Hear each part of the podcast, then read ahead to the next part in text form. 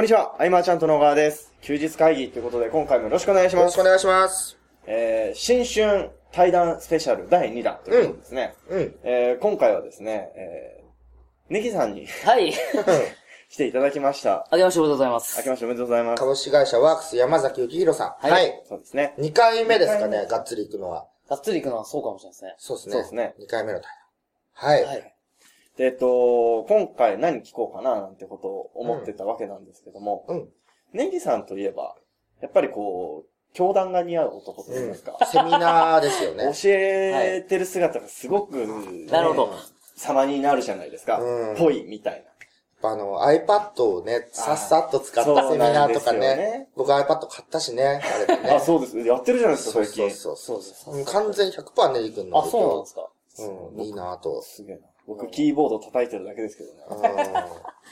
ん。レベルが違うかなと思うんですけども、そんなそのネギさんにですね、はい今回こう、まあ、セミナーをやるときに、まあ、気をつけてること的なことを聞いてみようかなと。うんそのセミナーをやってみたいという人も結構いるとすごい多いと思うんですよ。なんかまずは、その、3、4人でもストリートアカデミーとかでまずやってみようとかうんうんうんね。なんか、とりあえず講師として立ってみようって方は多いんで、はい。だけど、そんな方々はね、どうしようどうしようと、うんなってる方も多いんで、ネリ君なりのなんか、そうですね、その、作り方というか、うん構築の仕方とか。そうそうそいや、本当にあれですね。テーマ突然ですね。うん、突然、本当に突事然前に知らせるとかなないいよね。んですね。はい。新春お年玉的な感じですね。そうですねはい。うん。セミナー、セミナー。そうですね。何から決めるんですか？あ何から決める？あまああ一、番何伝えたいかっていうのは一ね、はいはいまあトップで決めていくものではあるんです。そこからまあ組み立てて、う。うんん。基本的に、あの、多分やり方として効率悪いとか邪道って言われるかもしれないですけど、はい。僕の時あの、スライド作りながら、な、内容を全部考えていくっていう。へー。一枚一枚スライドを作っていくんですけど、スライドって僕多分枚数すごい少ない。うん。で、一つのスライドに、一つの言葉しかほとんど入れてなめっいちゃ文字少ないですね。はい少ないうん。っていう、あると思うんですよ。なんで、あの、作ってる時に、もうそこの場で組み立てていくっていうやり方をしていくんです。ゴールだけ決めといて。へー。なんで、あんまり全体像を最初から決めずに、あのー、パワーポイントのはい。資料がその、僕もスッキリしてるって憧れはあるんですけどね、はいはいまあ文字少なくて。ね。っはい。てなると、お客さんの目線はネリ君に行く。あれをあえて狙ってますね、あえてはい。あの、人間というか、自分が、まあ、代理店いる時、はい。でサラリーマンでいる時からプレゼンとか、あとパワポ使ってうん、パワーポイントとかやってたんですけど、思ったのは、スライドばっか見て、うん読んでしまって、こっちが言いたいこと、うんあの、スライドに書いてないことを一番言いたいのに、うん。それが伝わってないってことがすごいあったんですよ。なので人間は、うん。あ、スライドが前に出たら読んじゃうなと、うんこっちに注目することはないなとうん思ったんですよ。なので、スライドはもう見なくても分かるようにするっていうのを前提でやっ作ってたんですよ。うんそれをずっと、あの、意識してやってます。でスライドには文字が例えば5文字とかであったとしても、うんうんその、プレゼンのメモ帳の方に何か書いてあるんですか？メモのか、方に。あと、アドリブが多い。アドリブあが多い。の要点だけ書いてあって、あとはそこをつなぐ行間は、もう全部その場でアドリブと、あとは、まあポイントじゃないですけど、気をつけるべき、自分が意識してる中では、基本的にあの、聞いていただいている方を巻き込んで、話しながら作っていくっていう。振るってこと。そうですね振りながらその返答と、あーあー、嫌な先生だ。もう当てられなてるんだからそうですね。こっちをドキドキさせる。よく当ててますね。先生ですねあの、なんですかね。だからそうなると、なんか眠くならないというか、聞いてくれるようになるですよね。集中しないと、確かに。はい。そのあたりは結構緻密に組んでるところはありますねね。実は。蓋を開くとそう。僕はあのーこの前のセミナーの話なんですけど、うんうんあの、いや、これ、ま、真面目にまず作ってから、ずっと小ネタを入れていくっていう方式でやってるんですけど、やっぱりこう、寝るなって思うから小ネタを入れるわけですよ。うん。でも、まあ、そういう、そういう覚醒のしていただく方法もあるんだなっていうのはね。僕最初のセミナーの頃とかは、はい。注目されたくなくて、こっち見ないでと思ってて、部屋を暗くするというか、あの、ちょ明るい明るいってなって、み見るから、はい。あ、の、パワーポイントの光をパーッとやって、はい。僕がもう黒子みたいな。ああなることで大丈夫だった、最初のうちは。に。見ないで見ないでと。いやーそうそうさっき当てるって言いましたけど、その、こう、講師としてお願いしますって言われて、全然知らない人たちの場合だったらどうするんですか？えっと、その場合は、始まる前に小ネタというか動いてます。いろんな人と話すようにして、名前と顔一致させて覚える。あそれを手元に前からで話に触れるように、あの、雰囲気を作っておくとか、その人の情報を、パーソナルな情報を知って、はなんか、セミナー中で話してた中で、はい。その人とパーソナルな情報が結びつきそうだったら振ってみるとかっていうのをじゃあ、始まる前に事前に会話を結構して、か髪切ったとかですかはい。髪切ったか分かんない。多分タムさんみたいな感じじゃないけれども、なんか振るはい、どっからどっから来たのかああとなんか名前、みリス最初にあの顧客というか一緒に受講者さんのリストはあるじゃないですか、はい英語は。その時で名前とかを見て、んなんか名前が読みづらい人とか漢字変わってるとかっていう人をチェックしておいて、はい。あの漢字なんて読むんですか？こうですか？そしたら、あ、外れちゃいましたみたいな中で、そういうのをやり取りしていくと、なんかパーソナルな情報もっと分かって、話が弾んだりするので、そういうのを結構入れて、あ、でも事前に受講者のことを知っとくって大事かもしれなくて。すね、僕もだって、あの、2年前の添田さんの花見の時とか、はいはい。えっと、参加者リストの中に、えー山崎幸宏ってあって、うん。僕は全部あの、Facebook で調べていくと、はい。なんでネギなんだろう、この人はと。で、最初に会った時に、なんでネギなんですかみたいな会話で入れたりとか、吉郎くんと初めて会った時もその時だったけど、バスケットが好きなんだと思って、もうバスケットの話で盛り上がれたりとか、事前に知っとくっていうのはね、そうですね。アウェー感が、先ほど、ケイタさんおっしゃったように、はい。講師として免れた場合って、アウェー感がやっぱ半端ない半端ないので、どのぐらいホームにするかってういうのを、ん。はい。やっぱ気にしてやってますね。うんまあ、ここで注意しなきゃいけないのは、はい Facebook URL を投稿されていない状態で、はい。名前を入れてね、はい Facebook で調べて、3年分の過去を洗いざらうみたいなことしちゃうと、逆に怖い人になるからね。そう、そソの辺はーキングです。その辺は気をつけなきゃだけど、まあちょっと知っておいてう。うんっていう、まあ緊張もほぐれますかね、初そうですねめての。。はい。はおっしゃる通りですね。知り合いが増えるようなもんだ。うん。うん。時間管理、あ、そうだ、時間管理の専門家といえば、はい。ネリ君じゃないですか。そうですね。うん。オーバーしたことありますからね。2週、ディスカバリー2周年で、大阪の時ですよね。はいそうね。時間管理を教えますって言って押しちゃって押しちゃって。あれはあの、あれは僕のせいじゃないっていうね。前から押してたの前からしてたんでね。でもあれはちょっとネタでしたね。はいうん。時間とかの配分とかって、あそうですねなかなか難しかったりするじゃないですか。そうですね。あの、どこに重きを置くかっていうのがかなり大事な気がしますよね。あれは短めにしとくのがコツなんですかね。どうなんでしょうねあの、あはい。50分だったら、まあちょっとそうですね足りないかなぐらいにしいや、なんか僕思いましたよ。その、なんというかその、の、あんまり、だから、なんか次の予定を入れてる人も結構いたりとかするじゃないですか、あセミナーそうですねだと。あんまり伸びるのも良くないなというか、うそん。の、大事なメッセージ伝える前にちょっと時間、もう帰らなきゃいけなくて、みたいな。うんもうなんかすごいもったいないなと思ったので、結構時間は気にした方がいいのかなというのが。そうですね。じゃあ一回練習とかしてみるんですか？えっと、いやでもあれだよね会をやっあの、YouTube ライブやった時とかあれぶっつけ本番？そうです、はい。うん一回だけ流れをイメトレして、あーセミナーは最低1回から3回はでも、まあ、イメトレしてから臨みますね。ああ。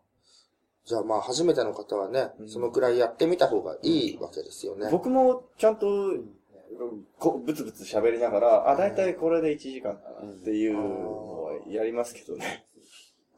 2006年の時の、はい。あの、翔太くん、原田翔太さんの、はい。えっ、と、セミナーで、まあ、はいばーっといろんな有名企業家が集まると。うんその時に、望月康生さんは初めてセミナーをはいやったわけですけど、望月さんあまり振り返らないんですよ。はい。あの、ホワイトボードにずっとこう書いて、えーちょっとしか振り返ってくれないみたいな。だから向くのって怖かったりするというかね、ついこう書きにっていう、なっちゃうと、ね、まあ、最初のうちはありがちですけれども怖いですよね。それならやっぱりパワーポイントの資料とか、ホワイトボードで勝負しない方がいいかもしれないですうんね。ホワイトボード怖いですね。ホワイトボードこそ僕何回も練習しないと無理ですよ、うん絶対。うん喋らない間の間がありますもんね。はい書いてる間とか。うんうん怖いですね。なるほど。じゃあその、もっと聞いていいですか、今日？あ、いいネイクに得はないかもしれないですけど、聞いてもいいですかね？あ、いいあのですね、セミナーって、いその、例えば3万円なり5万円なりで、はい。えーノウハウをしっかりはい。伝えて終わるっていうものもあれば、うんえっ、と、セミナーから説明に入って、うん。えー自社サービスを売るっていう時もあると思うんですよ。はいそのクロージング男といえば山崎幸宏 というとこあろです、ね。あ、なるほどですね。結構突っ込みますね。そうですね。で、このクロージングテクニックを公開すればするほど、変な噂が多分広まって、やばいネリ君が左に座ったみたいな話になってくるから、あのどこまでをどうというか、でもえ、なんかあれじゃないですか、その、枝、枝葉のテクニックじゃなくて、うん。もうコアとなる概念、考え方であればいいんじゃないですかね。ウェブでよりもやっぱあった方が安心するってお客さんど。はそうですね。いるわけで、だから、でもこう、なんていうんですか？セミナーから入ってって商品の説明入って、値段はこれですよって、なんか言いづらいわと、目の前で言いづらいわっていうのも人も多いじゃないですか。その辺の壁をど乗り越えう、とポンとねいかも、さっと、乗り越えてるところというか、結局お客さんはすごい喜んでくれてそうですて、ね。うん。あの、マンツーマンのねそうですね、えーワンデイコンサルとかも評判がよくですね。おかげさまで。うん。なんですかね、あの、悪いものを提供してる感覚がまずないので、なんですかね、自分がつまずいたものとか、自分がこういうのがあったらいいなっていうものを元にサービスを作っているので、うんうんそれを提案するっていうのは間違ってないとうん。いうところで、特に抵抗がないですね。そのセミナーの流れから自然と、ここからは商品の説明ですみたいな形に入ってくるんですか？いや、入らないですね。知らない間にスッともう話が入ってるって感じですね。ははははは。はいっていうのはやらないです、これ。うーんやらないですね。もう、話してて、やりとり、あの、受講者さんと話してて、そのままの流れで、もう自然に入っていっちゃう。うーん。はい。それは、やっぱどっかで勉強した、まあ、やっていく中でいろいそうろですね。身につけていったと。はい。えじゃあ、なんか、そのセミナーを通じて、はいえー自分を知ってもらって、ノウハウも知ってもらって、こう、直接契約したいみたいな人、うんいっぱいいると思うんですけど、はいなんか押さえとくべきポイント、これ、まあ、細かければ細かいほど面白いっちゃ面白い。そうですね。そうですね。どこ、どこまでやってたかって、ネリ君がやってきたことだから、ね私当てはまってるみたいな、いるかあのもしれない。時の、あの時のああだったんだってなるかもしれないんですが、まあ、大枠でもいいのでね。そうですね。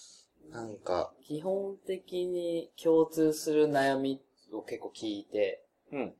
聞くじゃないですか。うん。うん。例えば、あ、例えば、あ 例えば例えば行きましょう。例えですよ。例えば、例えば例えばですけど、はいはいはあの、メルマガとかも一緒だと思うんですよ、ブログとかも。うん。あの、1000人のうち1人振り向いてもらうって考えた時で、うんセミナーとかの時も一緒なんですよね。い。例えば、前に座ってる、または前から2番目に座ってる人、うん。うん、目が合った人とかに、あ、なさんって今の部分ってどう思いますかとかずっと聞いてて、うんその時に、まあこう思いますって、それってこういう悩みから来てるんじゃないですかみたいな悩みいただくんですよね。うんあ、なるほど、そういう〇〇って悩みなんですね。うん。じゃあ皆さん、他の方ってこの〇〇って悩みってどうですか皆さん持ってますって言うと、やっぱ大体共通してることがあるんですよ。なんでみんなやっあぱそうなんだね。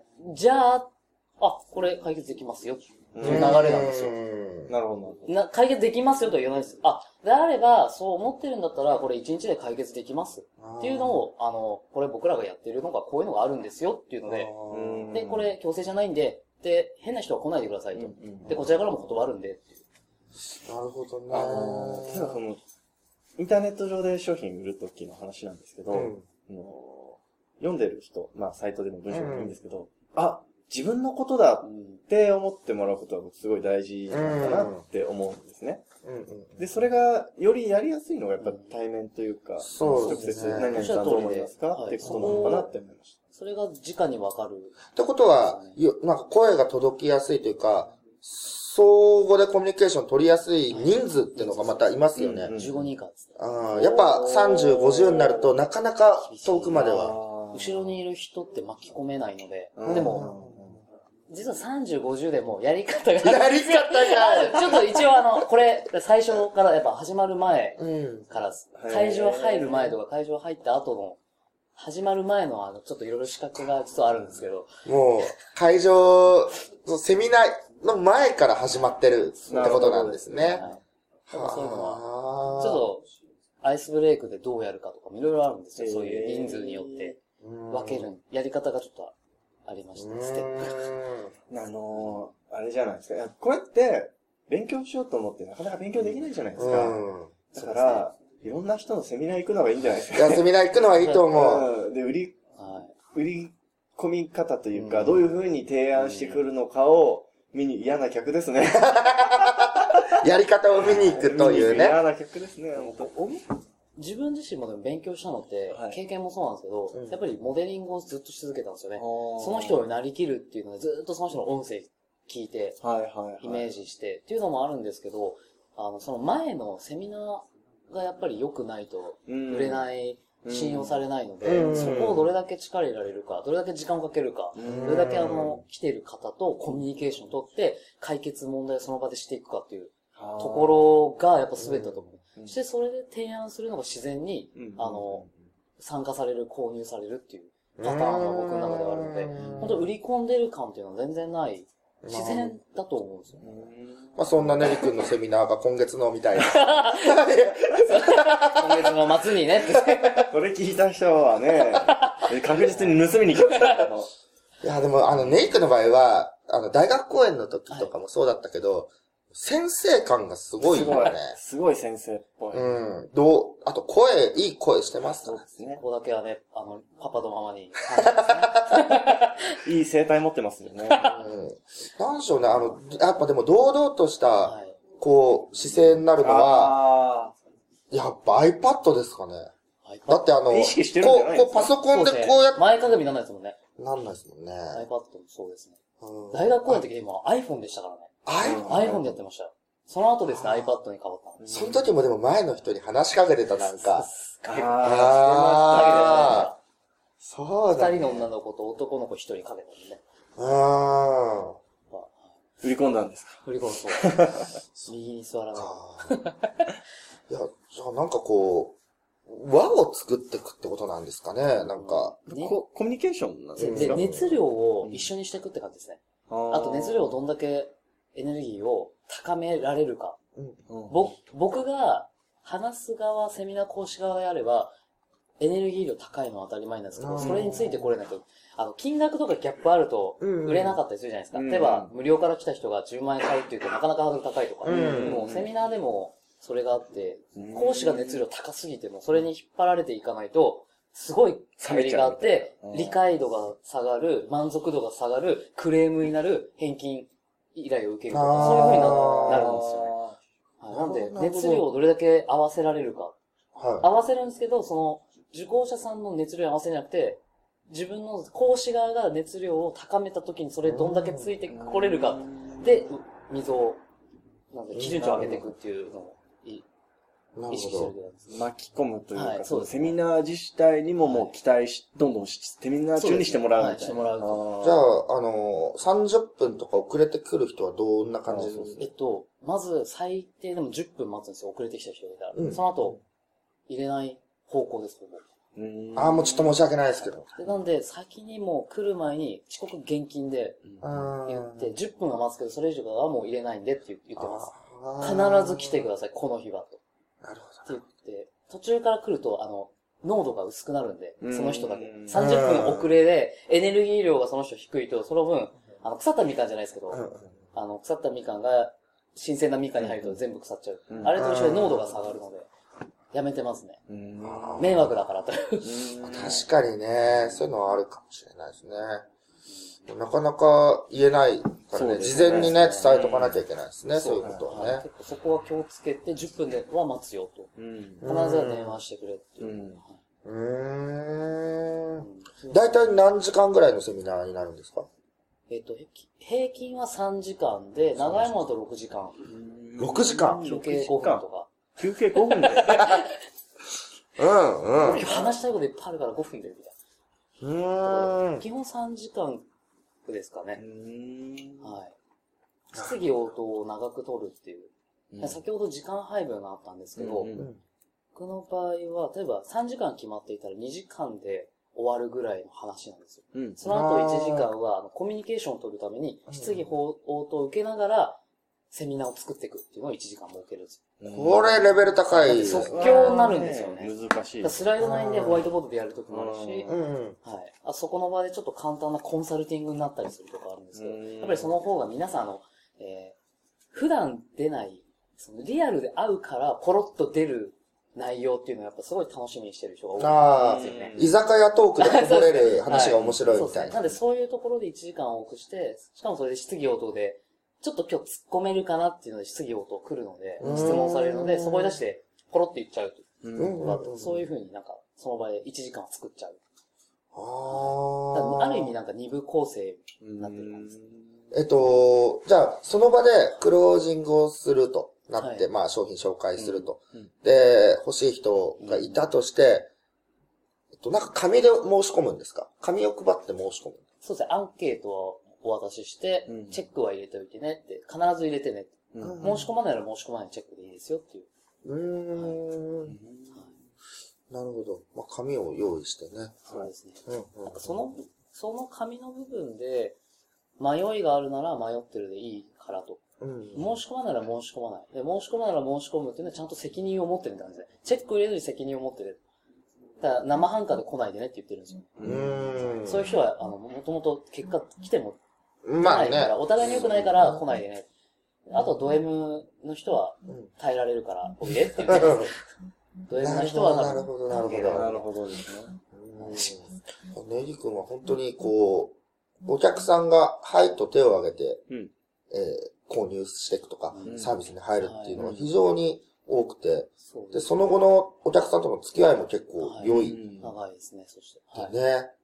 うん。だから、やっぱり僕らが普段休日会議で喋ってるような、はい。えっと、売り込みではなく、うんネリ君も提案に変わってるんでしょうね。そうですね。はい。うん。そこを、だから提案に変えるべく、事前の、うんえー充実度がすごく大事であるっていうところは共通かもしれないですね。そうですね。うん自分、やりすぎたかなぐらいはやっぱ作り込んでるかなと思いますね。まあ本当はね、ものすごいいろんなテクニックをね、はい。これはまあ、居酒屋トークですか居酒ね。屋トークですね。居酒屋トークですね。そうですでね。もどうなんですか先ほど最初おっしゃったように、セミナー講師したい人たちって結構、お二方やっぱ来る、いる、いやいる聞くんですと思いますと思いますね。あとはまあ、ディスカバリーのあの3周年のセミナーやった時とかも、えっと、次の4周年は出たいとか、えーまずはうん経験を伝えるためにうん講師として立つみたいなことを目標にしてる方は多くて。うんスキルアップはすごいそうしますから教ね。え、伝えるっていうのでまとめた時が一番うん。いいなと思いましたけどね。うん。うん。自分自身。うん。文字は少なくがでもね、ほんとシンプルで、ほんとは図だけとかね、はいはいはい。すごくいいよね。そうですね。確かにそうですね。うん。文字、なんか上から下までバーってなってるセミナーってあるじゃないですか、一枚。やっぱ読めない。そうです、疲れちゃうんですよね。うん消化不良を起こしやすいので。だから5文字ぐらいで10分とか喋るからね、レクうんね。そうですね。そうまあ頭の中に入ってると。そういうことですね。まあ僕は時間足りなくなった時のためには、ためにいつもその、メルマガの件名みたいな感じでストックネタは用意してあって、うんそういうのはまあ大体ホワイトボードで消化したりとかはして、うんっていうのはやってるけれども、うん。パッと5文字とかで、もう言いたいことは決まってるけど、なんか、うん。その通りに伝えられない気がしてパワーポイントにいっぱい書いちゃうみたいうん。わかります忘れちゃうみたいな。な。忘れちゃうかもしれない。後で思い出しますもんあれ、あれ言い忘れたみたいな。ありますね。そういうの結構あの、後でフォローしてますね。終わった後に。あ、ああ、なるほど。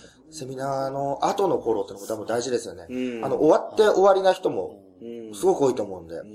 うん。そこでやっぱやってたり、追加でやったりう。うんん。出ますね。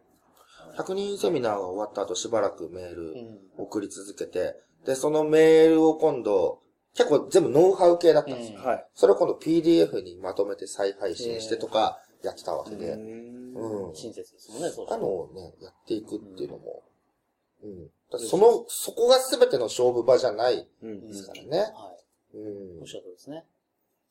じゃあ、あの、最初はネリ君のに入らなくても、後から入る人ってもあり得るわけですね。うん結局はね。うんその後の、なんか、メールマガジンとかはいで。そうですね。やっぱ問い合わせやっぱタイミングがあるんだなって思います。うんその時、は、例えばあの、その時だと全然理解度とまだ成長度がなくて、実践もあんまりしてない。で、経験を例えば半年後、半年間経験積んで、その、あの時言ったことが腑に落ちたっていうので、サービスを申し込まれる方ってやっぱり多いのでタイミングがその時期ではなかったというなるほど、なるほど。ほどですね。方が多いのかなと。やっぱ長く付き合っていることがやっぱり重要なのかなっていうのをよく、全員に刺さるってことはないですからね。タイミングがそれぞれあるから。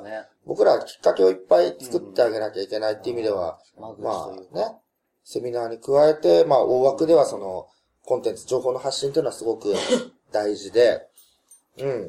だからネイ君だったらそうですね、バイマはい。じゃないです。はい。バイマのこといろいろやられてて、で、バイマで結果出してる方々って今、どうなんでしょう？その、情報を発信していくみたいなものには、興味ある興味はあります。興味は？あとセミナー講師やっぱりやりたい。うん。うち主催でやりたい。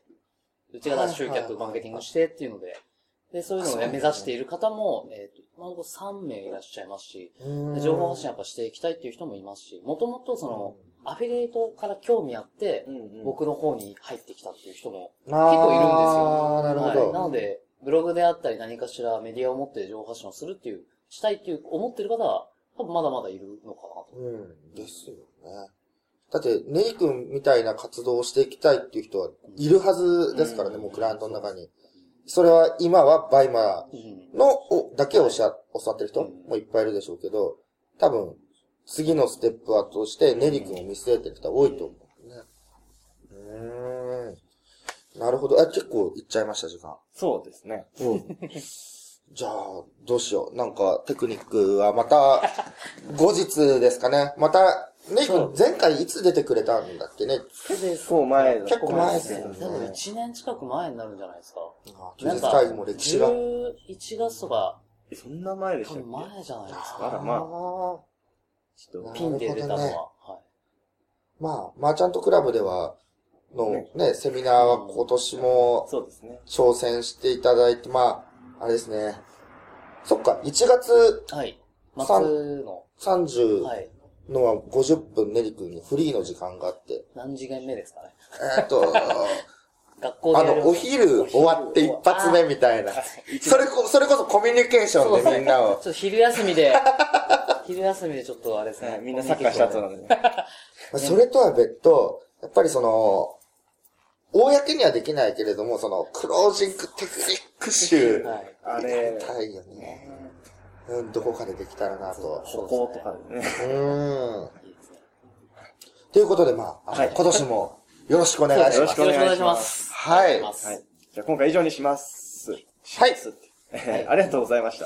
はい、ありがとうございました。休日会議に関するご意見、ご感想は、サイト上より受けたまっております。休日会議と検索していただき、ご感想、ご質問フォームよりご連絡ください。